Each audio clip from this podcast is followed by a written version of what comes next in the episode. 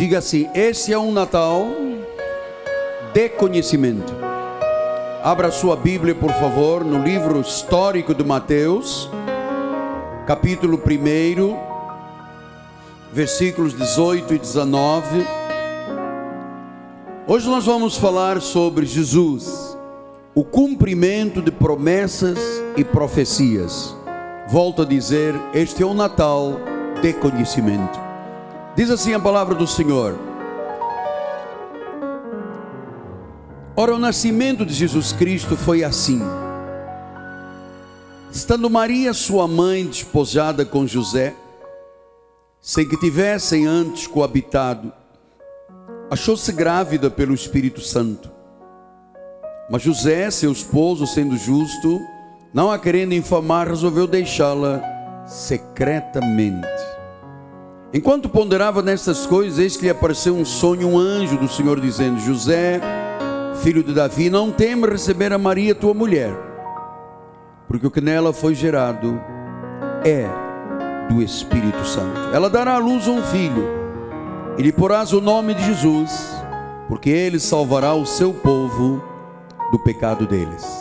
Que esta palavra abençoe todos os corações, em nome de Jesus. Vamos orar ao Senhor.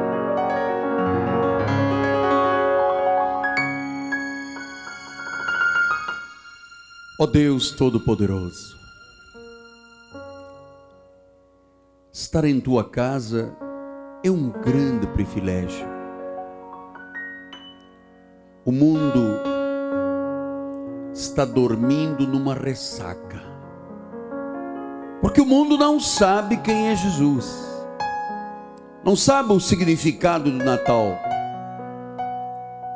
apenas uma época comercial são eventos empresariais, mas nós, ó oh Deus, que fomos comprados a preço de sangue, e passamos por uma regeneração do nosso espírito, que tu plantaste em nós uma semente incorruptível, e segundo o seu querer, o teu querer, nós nos tornamos a tua imagem e semelhança, fomos adotados por ti, somos filhos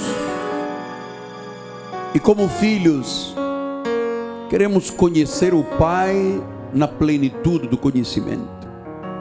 Então o Senhor usa o altar para beneficiar, encorajar, ajudar ao entendimento dos mistérios da graça de Deus.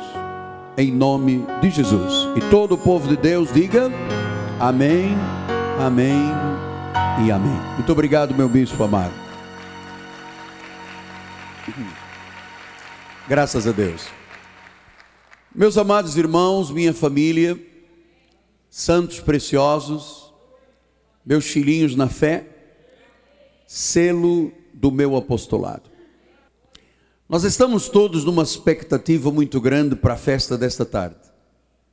Eu troquei SMS com a minha filha, Bispo Ana.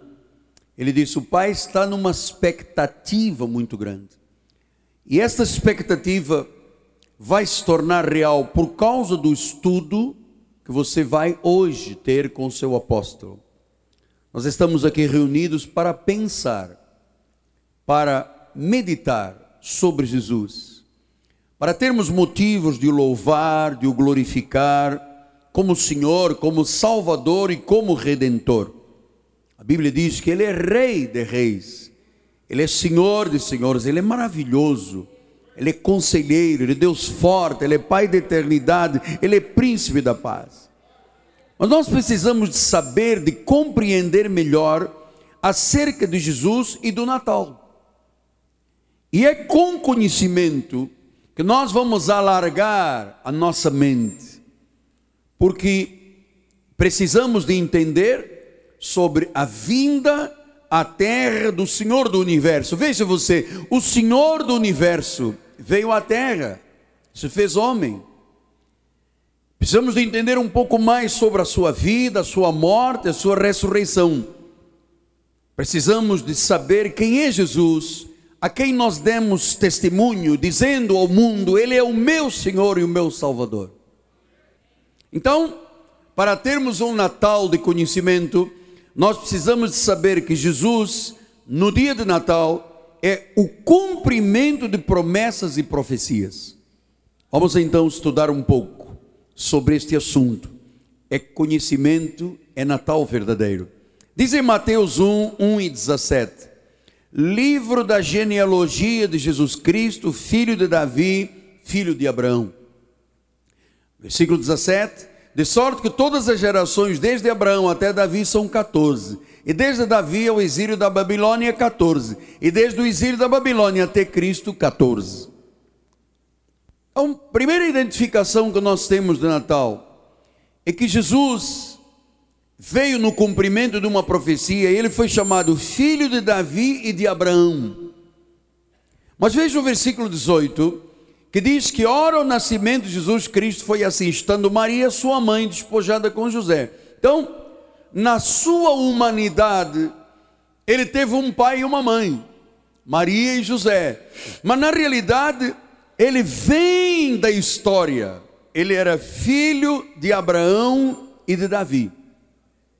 A primeira coisa que você tem que saber é que Jesus é o Senhor da história. Ele não caiu do céu, ele veio como a história do universo e ele veio numa família, a família de Maria e de José. Então, sua genealogia, sua origem vem de Abraão, depois de Davi e passa por toda a história de Israel. Ou seja, toda a Bíblia Sagrada revela a história de Jesus, o Senhor, o Salvador e o Redentor. Ele é o princípio e o fim de tudo. Ele é o Alfa, ele é o Ômega. E claro que para nós, da graça de Deus, nós que temos olhos espirituais iluminados, nós entendemos que Jesus tem que ser compreendido à luz da história. E a história só pode ser compreendida à luz de Cristo. Por isso é que ele disse: Eu sou a luz do mundo. E a história de Jesus continua na história das nossas vidas. Somos uma extensão dele nesta terra. Paulo identificou isso bem e disse em Gálatas 2:20: Logo já não sou eu quem vive, Cristo. A história de Cristo continua na minha vida e na sua vida. Quando ele voltar, será o fim da história e o começo de uma nova criação, novos céus e nova terra. Então Jesus veio com uma genealogia. Ele é a história. Você tem que compreender a história de Jesus para compreender a história da humanidade. Segundo lugar, diz em Mateus 1, 22 e 23 Ora, tudo isto aconteceu para que se cumprisse o que fora dito pelo Senhor por intermédio do profeta. Versículo 23. Eis que a virgem conceberá e dará à luz um filho. Ele será chamado pelo nome de Emanuel, que quer dizer Deus conosco. Veja então o que, que diz a palavra, para se cumprir o que fora dito por intermédio do profeta. Quer dizer, Jesus não caiu do céu houve uma profecia, houve várias profecias, há uma genealogia, há uma história. Veja o que, que diz Isaías 7,14: diz que foi no cumprimento da profecia. Portanto, o Senhor mesmo vos dará um sinal: eis que a virgem conceberá e dará à luz um filho, e chamará de Emanuel. Quando esta profecia foi dada, 700 anos antes de Jesus. A história passa pela luz de Cristo e você só compreende a história se for através desta luz. Apóstolo, houve mais algum Deus desta terra com profecias, com genealogia? Não. Buda não foi o cumprimento de uma profecia. Maomé não foi o cumprimento de uma profecia, não houve uma genealogia, não vem desde a origem da criação, não veio desde o pai Abraão. Confúcio, Gandhi, e os demais deuses e profetas desta terra, o único que se cumpriu profecia e que foi pré-anunciado foi Jesus. Em Mateus 2, 5 e 6 diz assim: Em Belém da Judeia responderam eles, porque assim está escrito por intermédio do profeta. Eu quero que você pense nisto. Todas as coisas que ocorreram até o nascimento e até a sua morte, e até a sua ressurreição, tudo isso foi profetizado. E diz o versículo número 6: E tu, Belém, terra de Judá, não és de modo algum menor entre os principais de Judá, porque de ti sairá o guia que há de apacentar o meu povo de Israel. Então, tudo isto foi profético. E diz o versículo 15: E lá ficou até a morte de Herodes, para que se cumprisse o que fora dito pelo Senhor por intermédio do profeta: Do Egito chamarei o meu filho. Então eu gosto muito de conhecimento. Eu gosto muito de mergulhar nas escrituras sagradas. Eu gosto de ter noção das coisas de Deus, para que eu me relacione com Ele com verdade, com autenticidade, com maturidade. Então diz que para que se cumprisse o que fora dito pelo profeta, este profeta era Oseias. Oseias 1, 1 diz: Quando Israel era menina, eu o amei, e do Egito chamei o meu filho. Quando o profeta, 500 anos antes de Jesus, profetizou isso, ele sabia, Deus sabia pelo Espírito, que Jesus teria que fugir para o Egito e depois retornar. Então, todo esse sistema, todo o envolvimento, tudo é o cumprimento de profecias. Depois diz o versículo 16: Vendo iludido pelos magos, enfureceu-se Herodes grandemente e mandou matar todos os meninos de Belém, todos os arredores de dois anos para baixo, conforme o tempo com que precisão se informara dos magos. Versículo 17: Então se cumpriu o que fora dito por intermédio do profeta Jeremias. Versículo 18: Ouviu-se um clamor em Ramá, um pranto, choro, grande lamento. Era Raquel chorando pelos filhos, inconsolável, porque não mais existem. Então veja, você está entendendo agora que o nascimento de Jesus, a vida de Jesus, a morte de Jesus e a ressurreição de Jesus faz parte de um contexto profético. Diz o versículo 23: E foi habitar numa cidade chamada Nazaré, para que se cumprisse o que fora dito por intermédio dos profetas. Ele será chamado de Nazareno. Então, pense comigo agora, você está numa escola de conhecimento. Cinco vezes Mateus disse: para se cumprir o que fora dito por intermédio do profeta. Isso não foi apenas uma predição, é o cumprimento de promessas e profecias para todas as nações da terra. E é o cumprimento de promessas e profecias que nos deu razão de estarmos aqui nesta manhã. Diga glória a Deus. Mateus 3,17 diz: E eis que uma voz do céu dizia: Este é o meu filho amado em quem eu me comprazo. Veja que isto foi dito em, Jeremias, em Isaías 42.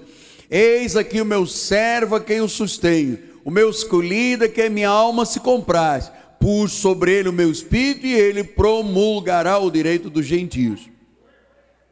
Então, veja, até esta profecia do batismo de Jesus foi anunciada. Foi anunciada. Então, nós temos conhecimento da história, nós temos conhecimento das promessas, nós temos conhecimento dos títulos, das manifestações, dos nomes de Jesus. Já sabemos que esta genealogia e estas, para que se cumprisse o que fora dito por intermédio do profeta, nos chegam e nos revelam o Messias, o Cristo, o Filho do homem, o Filho de Deus, o Rei, o profeta, o pastor. Então, nós conhecemos agora, pela leitura desses primeiros versículos, um pouco de história da vida de Jesus, as promessas que predisseram a sua vinda, a sua identidade e a missão de Jesus. Então, nós não seguimos um ídolo, nós não seguimos um mito, nós não seguimos o Egito, o mundo, Baal, nós seguimos um rei que tem um reino chamado reino, a igreja. Por isso nós somos diferentes. Nós somos o povo de Deus. Nós somos a luz do mundo. Nós somos a sal da terra, o sal da terra. Vamos continuar vendo o que diz Mateus 3,3: diz assim: Porque este é o referido por intermédio do profeta Isaías. Vós do que clama no deserto, preparai o caminho do Senhor e endireitai as suas veredas. Veja, até João Batista, na sua missão, preparando o aparecimento de Jesus, foi pré-anunciado em profecia. As coisas não acontecem por um acaso na obra de Deus. Veja isto no capítulo 40, versículo 3 de Isaías: Vós do que clama no deserto, preparai o caminho do Senhor, endireitai o ermo, a vereda do nosso Deus. Então você está percebendo que preparar o caminho do Senhor foi um anúncio profético. Endireitar as veredas foi um anúncio profético. Diz o Isaías 35, 8 e 10: E ele haverá um bom caminho Caminho que se chama caminho santo. Veja, esta é a profecia a respeito de quê? De Jesus com a sua igreja.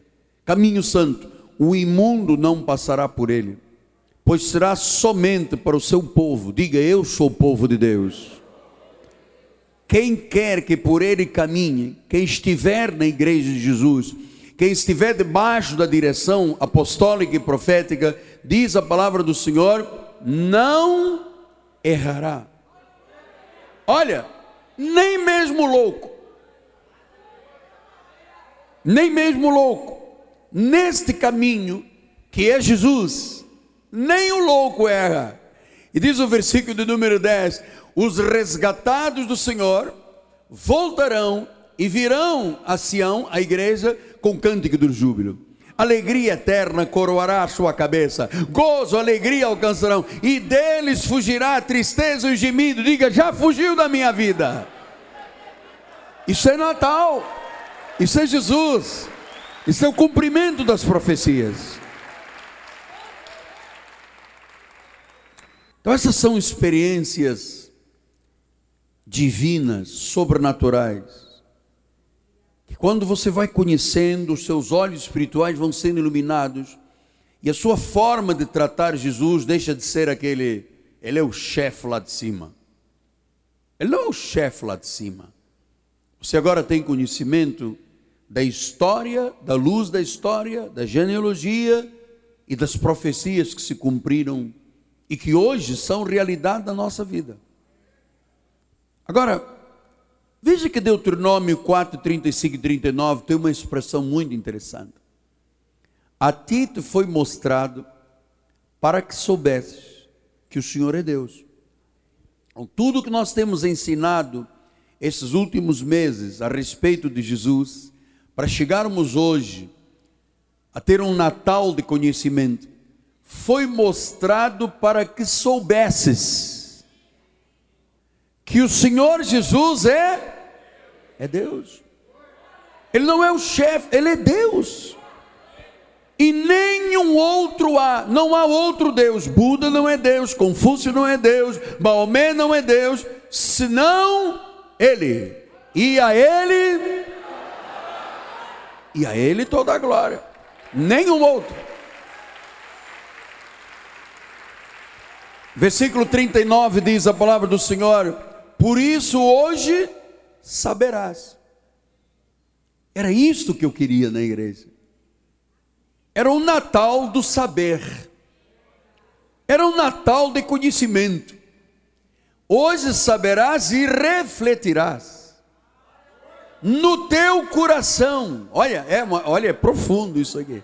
Saberás, você sabe, nós temos passado aqui meses revelando o nome de Jesus, refletirás no coração que só o Senhor é Deus, em cima no céu e embaixo na terra, nenhum outro há.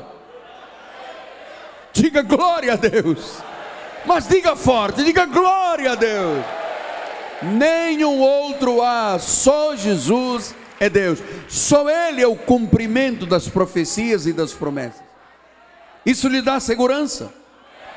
Olha, eu quero dizer a você que está assistindo pela internet e que ainda não teve uma decisão para Jesus, porque você diz: Não, mas eu sou católico, apostólico, eu, eu, eu, eu sigo Aparecida, eu sigo Nossa Senhora de Fátima. Deixa ele dizer uma coisa: não há outro Deus. Com todo respeito, sinceridade do meu coração, você está perdendo tempo. Como eu perdi 21 anos da minha vida servindo a São Judas Tadeu, servindo a Nossa Senhora de Fátima, que nunca existiu, como Aparecida nunca existiu. Aparecida foi uma imagem que os pescadores pegaram num rio no interior de São Paulo e fizeram um Deus. Mas a Bíblia diz que quem confia num Deus que tem olhos que não vê, mãos que não apalpam, nariz que não cheira, boca que não fala, pés que não caminham, torna-se igual a Ele.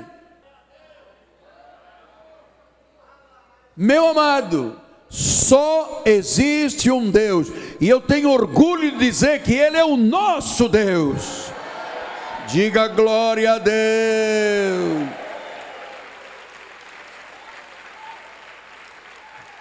Agora, essas profecias chegaram a uma plenitude.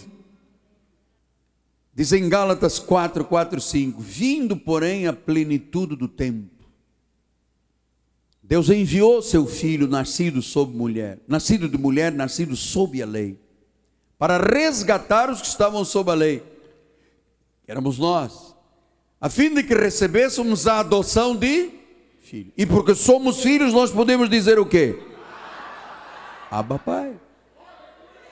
Acho que é uma plenitude do tempo.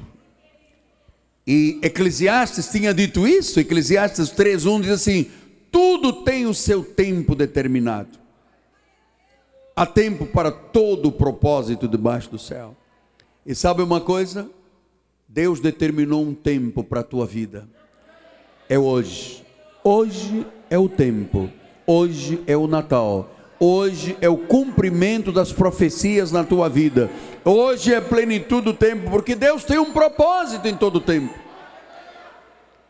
Houve um propósito antes de chegares aqui. O profeta disse que por um pouco de tempo o Senhor nos deixou. Como foi sofrida a nossa vida quando o Senhor nos deixou, mas diz que logo nos cobriu de misericórdia. Chegou a plenitude do tempo. Então, tempo é este de Natal para as nossas vidas que Paulo chamou de plenitude? Tudo tem um tempo determinado por Deus, de acordo com os seus planos. Por isso a vinda de Jesus à terra não foi um acidente, foi o dia D da história. A história tem o antes de Cristo e o depois de Cristo, before e after. Então, nosso Natal é tempo, é uma plenitude de tempo. Tempo de quê, apóstolo? De você ser livre de todo o medo e todo o temor tempo de renovar a sua confiança na fé em Deus. Tempo de perdoar e ser perdoado. Tempo de renovação de relações interpessoais. Esta é a plenitude do tempo do Natal. Vamos pensar nisto? Temos dez minutos. Primeiro, Natal é a plenitude do tempo de ser livre de temores e medos. Porque no livro de Lucas 2, 10 e 11 assim: O anjo, porém, lhe disse: Não temais, eis vos trago cajado na cabeça, ameaças e condenações, inferno de demônios. Isso não é Jesus. Esta terra que você está tocando com os seus pés é terra da graça de Deus. Não há condenação para quem está em Cristo Jesus. Jesus disse: Não temas, eis que vos trago boa nova de grande alegria, que será para todo o povo. Então a vinda de Jesus é para livrar de todo temor e de medo. Ele diz: Não temas, a mensagem são boas novas. O que, que te preocupa esta manhã? A economia da Europa? Isso é uma crise mentirosa. Os bancos têm trilhões de euros e de dólares. Não acreditem em crises. É um problema de saúde. São contas a pagar. É a tua relação com o teu marido ou com a tua esposa que não está bem. O que, é que te está gerando temores e medos? O Senhor diz, diz livres de toda ansiedade, não tema. Veja, 365 vezes Deus disse: para cada dia do ano não temas. Agora pense uma coisa: Natal é tempo de ser livre de temores e medos, porque ele disse, quando apareceu, disse: Não temas. Eu não posso ser cristão vivendo o Natal cheio de medo. Olha, quase sempre que Deus começa a falar com alguém na Bíblia, ele chega e diz: paz, não temas. Por que, que Deus diz quando começa a falar com as pessoas, não temas? Porque muita gente tem medo de Deus. O sistema da lei judaizante infringe medo nas pessoas. Se Jesus vier amanhã, tu estás preparado? Olheis que vejo um demônio lá atrás, uma pombagira de frente, um encosto à retaguarda. Ui, mas o medo que as pessoas têm de Deus. E sabe por que, que ele diz não temas? Porque Jesus te ama. Sim, apóstolo, mas eu estou com medo do futuro. Olha, nós não conhecemos o futuro. E se não conhecêssemos a Bíblia, poderia haver razões para termos medo e preocupação. Mas nesse Natal, a plenitude do tempo de Jesus na tua vida, Deus disse: não temas. João 8,12 diz assim: De novo lhes falava Jesus, dizendo: Eu sou a luz do mundo, quem me segue não andará em trevas, pelo contrário, terá a luz da vida. Se não há trevas, não pode haver medo. Não pode haver susto. E o futuro? O futuro está nas mãos de Deus. Você sabe que até os meus dias e os seus dias estão contados? Escritos no livro da vida, quando nenhum deles havia ainda, no livro dos viventes. Portanto, não há susto. Pastores, se a crise do Japão e do mundo chegar aqui, não te tocará, Deus é contigo. Quem tem que ter medo do futuro é quem não tem Jesus. Quem está nas trevas tem que ter medo mesmo. Agora, quem está na luz, disse Jesus: Fear not, não temas. Diga então, diga com fé forte: diga, eu não temo, eu não temerei, porque o único Deus, o Senhor de Senhores, o Rei de Reis, mora em mim. Sou templo do Espírito Santo. Sou um abençoado, predestinado, escolhido, pedra viva. Sou um miserável. Viu? Nós estamos atentos aqui na igreja. Como miserável se você tem a imagem e semelhança de Deus? Deus é miserável? Não. Quando você vê meu filho correr aqui na igreja, você diz: Olha, vai o filho do apóstolo, é a minha cara. Se você vê nele o apóstolo, eu vejo Deus na tua vida. Até essa coisa de dizer que eu sou um gafanhoto, eu sou pó, eu não valho nada, sou um miserável. Isso fica bem na boca da lei, na boca da graça. Eu sou uma pedra viva. Diga isso, eu sou uma pedra viva desta construção a pedra angular é Jesus Cristo. Diga, sou sacerdócio real, nação santa, raça eleita, povo de propriedade exclusiva de Deus, não temerei, nem que a vaca tussa.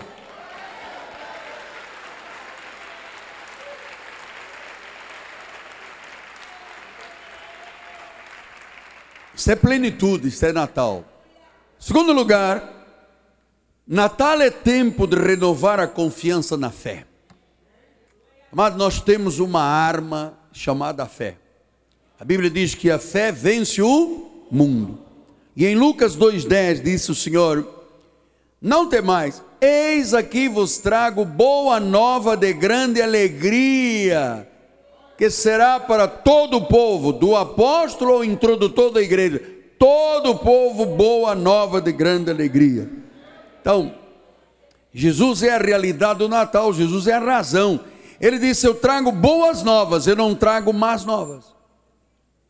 Então você precisa de boas novas de alegria. O mundo já passa por más notícias todo dia. Boas novas, quando ouvidas todo dia, quando esta mensagem é introspectada, vai lá para dentro do coração, te faz melhor e melhor e melhor e melhor e melhor e melhor até ser dia perfeito na tua vida. Diga glória a Deus. Os irmãos lá de trás da igreja digam glória a Deus. Isso, porque eu preciso ouvir a sua voz. Então, hoje você precisa renovar, boas novas, renovar a sua confiança na fé. Porque às vezes, está, como está chegando o final do ano, muita gente está cansada e tal. E Hebreus 10, 36 diz: Não abandoneis, portanto, a vossa confiança, ela tem grande, grande recompensa. Olha, Deus sabe tudo sobre a tua vida, tudo, sabe tudo a teu respeito, sabe o que é bom, sabe o que é mal, sabe o que é bonito sabe o que não é bonito. E ele diz: Eu não te abandono. Por isso você não está aqui por um acidente. Deus tem um plano, Deus tem um propósito. Porque olha, só quando essas boas novas de grande alegria chegam ao coração é que a vida tem sentido. Meu amado, que sentido tem a vida de uma pessoa que para se alegrar tem que beber 50 cachaças. Hoje estou triste. Passa mais dois aí. Ó. É, é, é, que razão de vida, que sentido a vida tem quando uma pessoa diz: para buscar um momento de alegria, vou injetar LSD, vou cheirar, fumar crack. Isso tem sentido. Vou tomar quatro calmantes de tarja preta, vou dar um apagão. Isso tem sentido. Ah, sexta-feira a gente sai 5 horas da tarde do, do, trabalho e temos um happy hour, uma hora feliz. Olha, quem vai para a happy hour lá no centro da são as pessoas mais infelizes, porque bebem, bebem, bebem, bebem e tem que ligar para o táxi. Alô, táxi. Eu ouvi dizer que tem lei seca. Eu já estou seco. Ó, sacos. Vai ter que eu imito direitinho o bêbado, né? Ó. Aí o táxi para. Ó, eu, eu, eu, eu bebi água de coco. Eu não sei o que tinha, eu sei. água de coco tinha um. Tinha um. Ô, ô táxi! Você, você acha que isso tem sentido? Você se lembra como é que era a sua vida antes de ter Jesus? Nós tínhamos irmãos aqui, irmãs que pertenciam à escola de samba. Sexta-feira. Você, você, de novo. Você acha que isso tem sentido? Se fosse uma valsa, uma coisa. Você, você se lembra como é que eram as suas sextas-feiras, sábado, domingo, quando você dizia, por que, que eu nasci? Porque mamãe não me tirou, porque eu não morri quando morreu a minha sogra. Ei, não, sogra não, vamos, vamos tirar a sogra do, do pedaço, não vai dar guerra na igreja. É, a tua sogra está, ah, a tua sogra está aqui. É melhor outro, senão minha mãe vai ouvir lá em casa. Então, olha só, a vida sem Jesus não tem sentido. Não tem nenhum sentido. Quando você tem Jesus no coração, ele é o guia. Você não precisa andar com uma guia no pescoço. Ele é a luz, você não precisa acender vela. Ele é a segurança, você não tem que ter medo do olho grande. Olha, Jesus é Senhor e Ele quer que você renove a sua confiança na fé. Deus quer que você o conheça muito mais, porque Ele já te conhece plenamente. Tu és uma extensão dele na terra. Ele veio para ser um espírito com o teu espírito. Você que está nos assistindo, com todo respeito, você pode ser um católico, um judeu, um budista, um muçulmano. Ouça, religião não salva. Deus não trouxe religião, Natal não é religião. Ele disse em João 10, 10: Eu vim para que tenham vida e vida em abundância. Renova sua confiança na fé, fé em Jesus Cristo. Terceiro, Natal é tempo de perdoar e ser perdoado. Porque em Lucas 2,11 diz assim: É que hoje vos nasceu na cidade de Davi o Salvador, que é Cristo, o Senhor. Veja quantos nomes e manifestações. Hoje nasceu o Salvador. Salvador é, é o perdoador. Ele veio salvar. Ele veio nos tirar do pecado. Veja, quando Deus se fez homem, ele veio como Salvador. Ele não veio como vendedor de ideias. Jesus não disse assim: Eu tenho uma boa ideia para a tua vida. Não veio. Ele não veio ser um político. Nós não precisamos de políticas. Ele não veio ser um militar de guerra. Ele não veio ser um cientista com mais uma prova incontesta. Ele é o Salvador. Nós precisamos de um Salvador. Ele nos trouxe perdão para que nós pudéssemos perdoar. Em João 3, 16, 17 diz: Deus amou o mundo de tal maneira que deu seu Filho, para que todo aquele que nele crê não pereça, mas tenha vida eterna. Porquanto Deus enviou seu Filho ao mundo, não para que julgasse o mundo, mas para que o mundo fosse salvo, fosse perdoado por ele. Ele veio salvar, ele não veio condenar disse em Romanos 8:1, agora pois nenhuma condenação há para aqueles que estão em Cristo Jesus. Jesus não veio condenar. Diga-se eu também não. Sim, mas aquele irmão, eu não vim, amado, eu não vim condenar. Eu me recordo, houve uma época que eu tive uma loucura de querer fazer magistratura para ser juiz. E quando chegou lá pelo sexto mês de aulas, eu disse assim: eu não posso ser juiz. Eu não tenho capacidade de condenar nem de julgar ninguém. E eu encerrei o curso de magistratura. Eu não teria como sentenciar um indivíduo a 20 anos de prisão. Eu não teria. Abrir uma falência de uma empresa. Não teria. Separar um casal. Eu não teria. Eu não vim para condenar. O Deus a quem eu sirvo não condena. Então, ele veio tirar a culpa. Você sabe que culpa mata? Ele veio perdoar, ele não veio condenar. Olha, a, a, coisa mais importante que Deus fez na minha vida foi tirar todo o sentimento de culpa que a Igreja Católica tinha colocado no meu coração. Eu me recordo de um, uma matéria que saiu na revista Veja, que a polícia andou muito tempo atrás de um homem foragido, um criminoso, e um dia ele se entregou. E perguntaram a ele, mas você estava fugido, já ninguém mais descobriu você, por que você se entregou? E ele disse: a culpa estava me matando. Eu me entreguei. Você sabe que, eu disse isso aqui na quarta-feira, é, médicos cientistas comprovaram que muita gente que tem doenças malignas é porque a sua vida pregressa é uma vida de grande infelicidade e culpa. E muita gente que contrai câncer, dizem as estatísticas médicas, são pessoas que viveram a sua vida pregressa debaixo de uma grande depressão porque não perdoaram. Natal é tempo de perdoar e ser perdoado. Quarto, Natal é tempo de reconstruir relações interpessoais. Lucas 2,14 assim: Glórias a Deus nas maiores alturas e paz na terra entre os homens a quem Ele quer bem. Paz na terra. Natal é tempo de paz. Natal é tempo de reconciliação. Amado, não é só ter tempo de paz com Deus. Pastor, eu estou bem com Deus. Você está bem com o próximo? Não, eu não falo com a minha esposa já faz 15 dias. Termina o culto, manda um SMS pedindo perdão, corra para casa, ofereça um ramo de flores, porque as tuas orações estão interrompidas.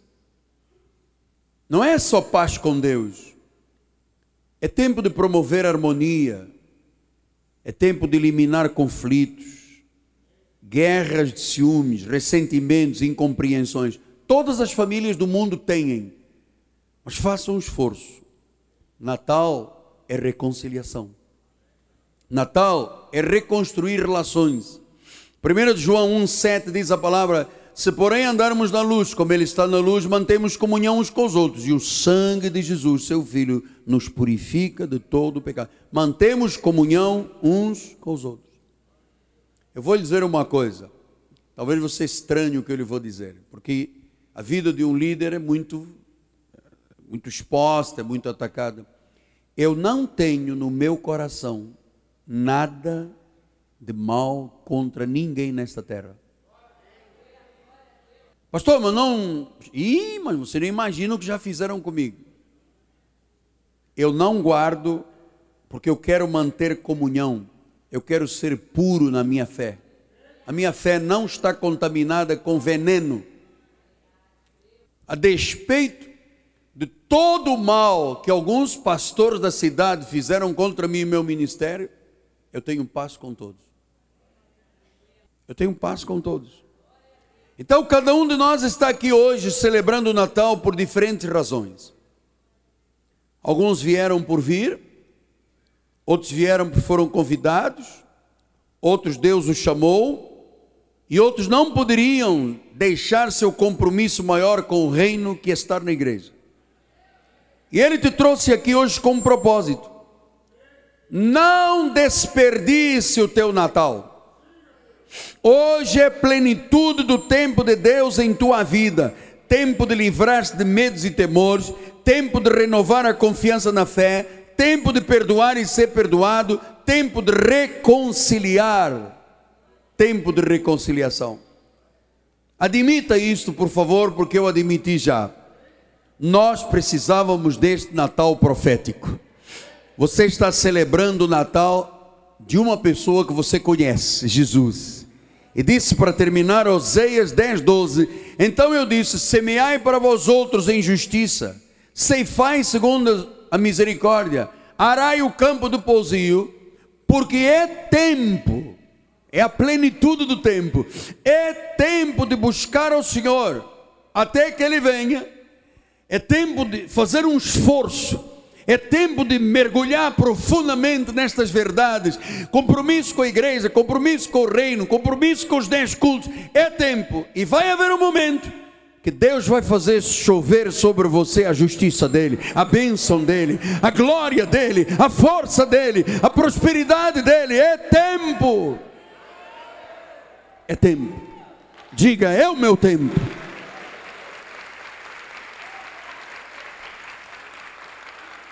Então, nesses três minutos finais, eu vou me dirigir agora a você que está vivendo um tempo de frustração. Talvez a sua a sua vida esteja sem energia. Parece que você não tem ideias novas para o futuro. Talvez você esteja desligado das emoções, do espírito, dos sentimentos espirituais. Talvez a sua vida esteja sem sentido. E eu vou lhe dizer uma coisa: é tempo de voltar ao primeiro amor. O Salvador, o Senhor, o Redentor, te trouxe hoje aqui, porque Ele quer cumprir promessas proféticas na tua vida. E Ele acabou de dizer: é tempo de buscar ao Senhor para que Ele faça chover justiça sobre a sua vida. Amados, são dez cultos. São dez oportunidades proféticas. São dez oportunidades de você fazer diferença no mundo. Aceite e receba. A minha última e derradeira palavra é porque Deus me disse que eu deveria de usar o final dos cultos todos durante esta jornada. Porque Deus traria aqui à igreja pessoas que nunca confessaram a Jesus como Senhor nunca fizeram um voto de compromisso com Deus e que precisam de ser honestos consigo mesmo, dizendo: sem Jesus não dá para viver. Eu queria terminar perguntando, no cumprimento desta profecia de buscar ao Senhor, para que Deus faça chover justiça sobre você. Se alguém entre nós que nunca confessou a Jesus como seu Senhor, porque a Bíblia diz: se confessares Jesus como teu Senhor, com a tua boca, e creres que Ele ressuscitou dentre os mortos, serás salvo. O Natal se manifestará na sua vida. O Cristo se manifestará. Então, alguém entre nós que diga, apóstolo, eu nunca fiz esta confissão. Eu nunca fiz um voto de compromisso com Deus. Eu nunca tinha sido honesto comigo e disse para mim mesmo: Olha, eu preciso de Deus. Eu sempre fui um pouco autossuficiente nesta vida. Se você hoje tem esta decisão para Jesus, no seu lugar, levante a sua mão, eu quero orar por você. Onde está a primeira pessoa? Uma, duas, três. Aqui do meu lado esquerdo. Três, quatro, cinco. Aqui do meu lado direito. Quem é a pessoa que diz, apóstolo, hoje eu me decido para Deus? Seis, sete, oito, nove, dez, onze, doze, treze, 14, 15, cumpras, cumpra sua profecia na sua vida. Pai amado e bendito, começamos bem o primeiro de dez cultos. Quinze pessoas, honestamente, confessaram e reconheceram que Jesus é o Senhor. O Natal acabou de acontecer nestas vidas. O cumprimento das profecias aconteceu. A glória de Deus aconteceu. Agora, Deus, faz chover chuva de bênção, de justiça sobre cada vida, Pai. Em o nome de Jesus. E todo o povo de Deus diga: Amém, Amém e Amém. Vamos dar um lindo aplauso ao Senhor.